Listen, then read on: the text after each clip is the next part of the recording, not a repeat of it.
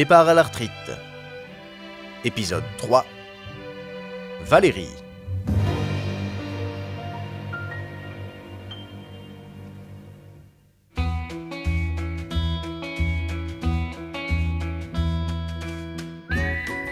Comme tous les jours à la même heure, c'est le coup de feu pour Laurent et Philippe.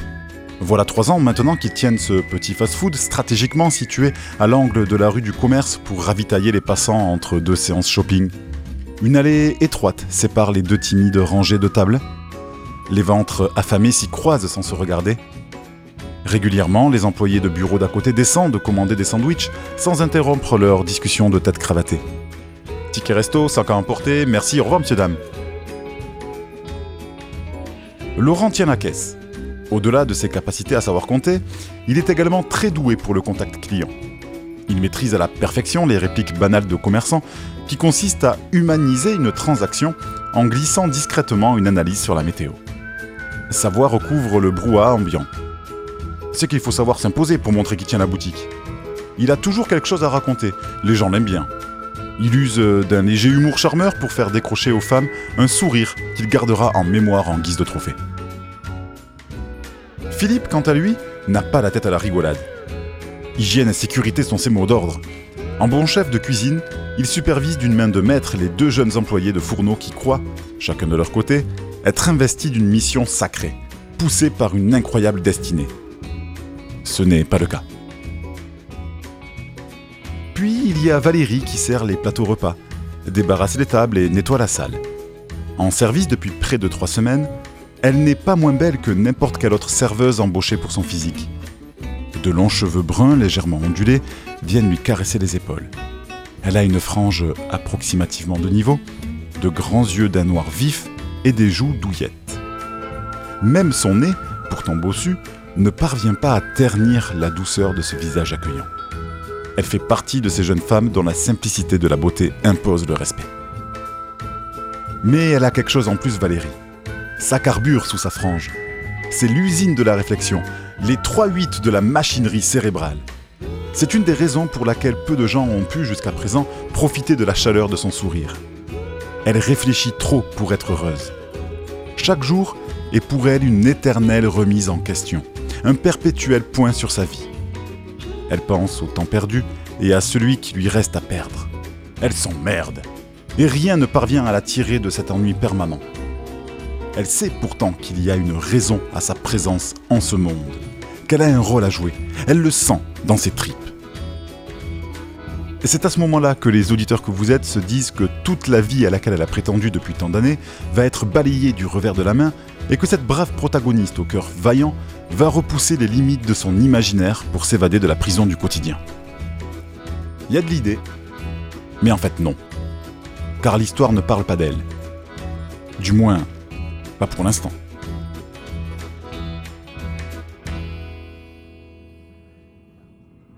À des kilomètres de là, le train 85-62 perce la campagne. Dans la voiture 5, quelques murmures bercent ceux qui dorment. On entend une fine batterie s'échapper des écouteurs d'un père de famille qui, assis autour d'une table quatre places avec sa femme et ses deux enfants, cherche probablement un échappatoire aux discussions niaises de sa progéniture. Plus loin, les pleurs d'un bébé brisent le silence. La mère, dont la patience semble avoir pris son indépendance, crie. Les passagers assoupis se réveillent et soupirent. Il faut quelques secondes à la mère pour baisser les bras, ce qui calme enfin le bébé qui sanglote et renifle un peu moins fort. François essaie à son tour de somnoler, mais à peine les yeux fermés, entend les enfants jouer et rire bêtement. Bien qu'il ne soit pas perturbé par leurs jeux bruyants, il comprend pourquoi le père a mis ses écouteurs et se demande si cet homme regrette son choix. Ça le fait rire. Il en vient à réfléchir sur les mystères de l'existence. Le plus surprenant dans la course inévitable des spermatozoïdes vers l'ovule, grâce auquel ils pourront voir le jour, c'est que le meilleur gagne. Et quand on réalise que même un enfant idiot est le fruit du vainqueur de cette course, on peine à imaginer quel aurait été le résultat si n'importe quel autre participant avait eu sa chance. Beaucoup semblent agacés par l'atmosphère peu relaxante, mais François réalise, surpris, à quel point ils sont fous. La prise de conscience en est presque violente. Tout ce qui se passe autour de lui ne l'atteint pas. Sans colère, Sans aigreur, il s'en fout. Il s'en fout de la manière la plus détachée possible. Tout glisse sur lui sans trouver le moindre point d'accroche, alors qu'il continue à regarder amicalement le spectacle absurde du monde. Il se sent libéré de la haine, des tracas du quotidien, du temps, du stress, de tout ce qui peut rendre un homme malheureux. Il est enfin libéré de lui-même et tout lui semble alors à portée de main. Le train ralentit et arrive enfin au terminus de son choix aléatoire. Les plus pressés sont debout, bagage en main depuis quelques minutes. François, le regard perdu à travers la vitre, attend que tout ce joli monde ait débarrassé le plancher pour récupérer son sac à dos et sortir à son tour. La gare est noyée par les courants contraires de voyageurs. François traverse les vagues humaines, le nez en l'air, observant le passage des pigeons d'une poutre à une autre, et sort finalement de cette caisse de résonance immense. Sans prévenir, le soleil de l'après-midi vient lui frapper le visage. Le panorama qui lui fait face lui offre une multitude de chemins à emprunter. Il cherche le panneau centre-ville et suit sa direction. C'est le bordel. Des moteurs, des klaxons, des gens pressés, des conversations téléphoniques bruyantes, des gueulards compulsifs. Après réflexion, il est heureux d'être inactif. Il sent au fond de lui une incroyable force, comme si plus rien ne pouvait lui arriver. Le sol défile sous ses pieds le menant doucement entre ses mâchoires de pierre et de verre. Déjà, ses jambes lui font mal. Pour une première journée, c'est plutôt mal parti. Ces quelques heures de train ne lui ont pas suffi à reposer ses pauvres pattes de sa virée à peau. Il attend d'atteindre le cœur de la ville pour laisser refroidir ses vieux os. Il ne s'en plaint pas. S'il grince autant des articulations, c'est qu'elles l'ont bien accompagné toutes ces années. Chacun de ses membres a été largement amorti, et si la garantie n'est plus valable, c'est qu'il s'approche dangereusement de l'obsolescence programmée. Tout ce qui lui reste, c'est du plus. Autant en profiter. À Pau, pendant ce temps, Frédéric Bernier poursuit son enquête. Le chauffeur du bus 803 a confirmé la présence de François qui est descendu à un des arrêts du centre-ville. Bien qu'il soit encore trop tôt pour le déclarer disparu, Frédéric envoie son signalement ainsi qu'une copie de sa photo aux urgences, aux agences de taxi, au réseau de bus urbains, à la gare, ainsi qu'à ses confrères palois. Tôt ou tard, une information capitale finira bien par surgir. Chers auditeurs, le moment est venu de reprendre, si vous le voulez bien, notre chapitre sur les lois fondamentales de l'univers.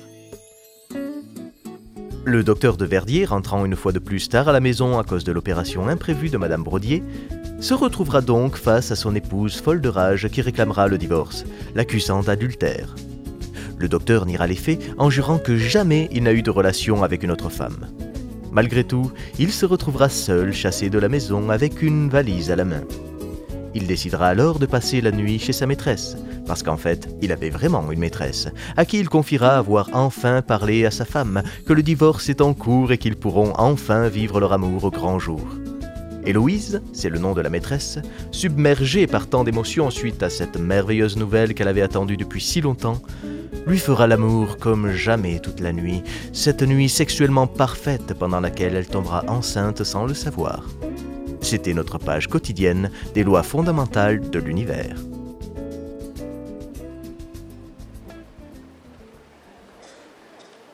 François suit les étroites artères qui mènent au centre. La chair humaine s'y concentre de plus en plus. Chaque silhouette suit sans sourciller sa route d'un pas décidé. Le bitume frissonne de plaisir sous le massage de ses innombrables paires de pieds indépendantes. François peine à imaginer que chaque figurant de cette marée bordélique d'Homo sapiens est une vie à part entière avec des émotions, une histoire, des relations. Chacun d'entre eux, d'une manière ou d'une autre, persuadé de sortir du lot. Au fond, c'est peut-être ça qui lie les gens. Les êtres humains sont semblables dans leur façon de se sentir différents. Boutiques, bistrots et kebabs ornent le paysage. Il cherche un coin calme où se poser, mais en ce milieu d'après-midi, toutes les terrasses du coin sont déjà bondées. Il repère un fast-food d'où sortent quelques clients repus. Il rentre et s'installe. Quelques chaises plus loin, seuls deux hommes poursuivent leur discussion devant leur plateau vide. Le grand maigre barbu écoute les théories farfelues de son petit pote nerveux, en ponctuant le monologue d'affirmations hasardeuses. Valérie interrompt le nettoyage des tables pour venir prendre la commande de François. Il demande un café long qu'elle partirait aussitôt. Pendant ce temps, les deux hommes déblatèrent des banalités sur le mariage, énonçant des statistiques faites maison, prises comme des vérités absolues. 75% des couples sont malheureux, 3 hommes sur 4 trompent leur femme, une femme sur deux trompe son mari, les couples étaient plus solides lorsqu'on ne se mariait pas par amour. François écoute la conversation en riant sous cap. Bien qu'il se soit lui-même arraché à sa vie de couple qu'il étouffait, il n'est pas d'accord avec ce trentenaire écervelé persuadé de connaître la vie, utilisant comme excuse l'incompatibilité des êtres humains pour se déresponsabiliser de son tempérament de jeune connard. Car l'amour, il l'a connu lui. Malgré son caractère pet sec, Nicole était belle et drôle lorsqu'elle était jeune. Elle riait de toutes ses dents dès qu'elle se croyait seule. Elle fredonnait n'importe quel air qui lui passait par la tête. Ils en ont eu du bon temps ensemble. Hélas, les obligations de la vie les ont changés tous les deux. Les enfants, le boulot, la maison, ils ne pouvaient plus se permettre de se laisser aller. Elle est devenue de plus en plus froide, intolérante, prenant la vie comme une bataille, et personne n'avait intérêt à se mettre sur sa route. La moindre remarque anodine était alors pour elle la preuve d'un véritable affront. Le retour de Valérie l'arrache à ses pensées. Elle pose la tasse devant lui et lui demande si tout va bien. Il lui sourit, mais l'élan de sa réponse est interrompu par un énorme Toutes des salopes Ils se retournent ensemble vers les deux hommes dont le débat sur les sentiments humains les a menés à une conclusion un peu hâtive. Craignant un éventuel dérapage, Valérie cherche du regard de l'aide en direction de la cuisine. Laurent et Philippe se sont absentés une heure pour acheter les produits manquants pour le soir, et les petits jeunes au destin hors du commun sont encore en train de dégraisser les plaques de cuisson. Les deux hommes, se sentant épiés, les regardent à leur tour.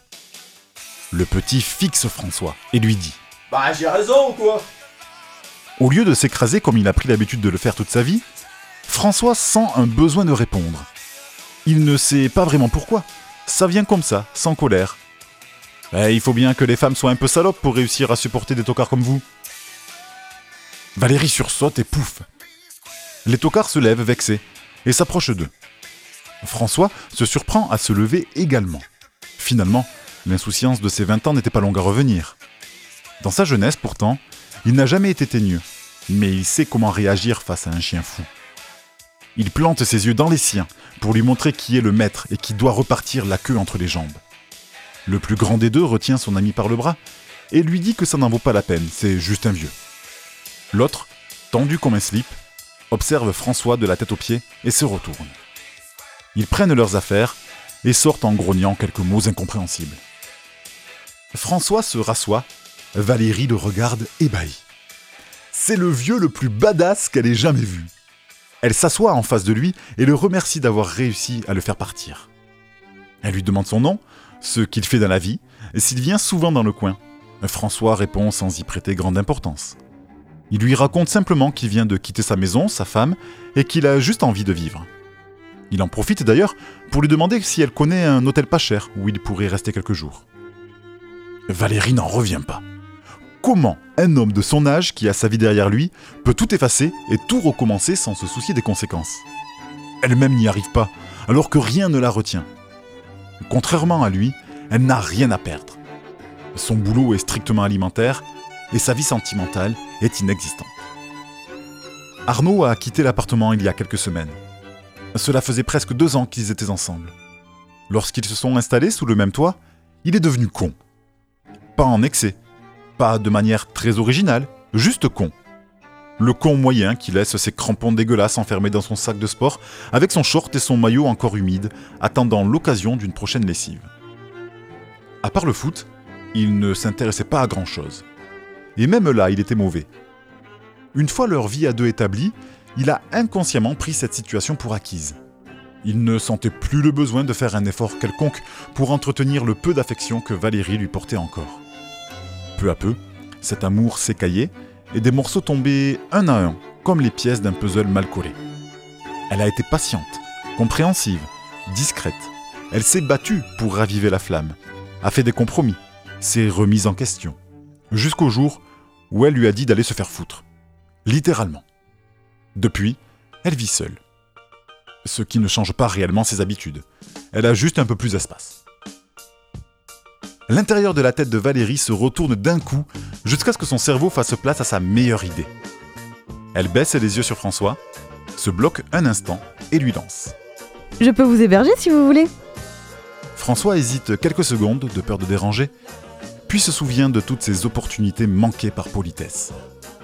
Il relève la tête et sourit à Valérie.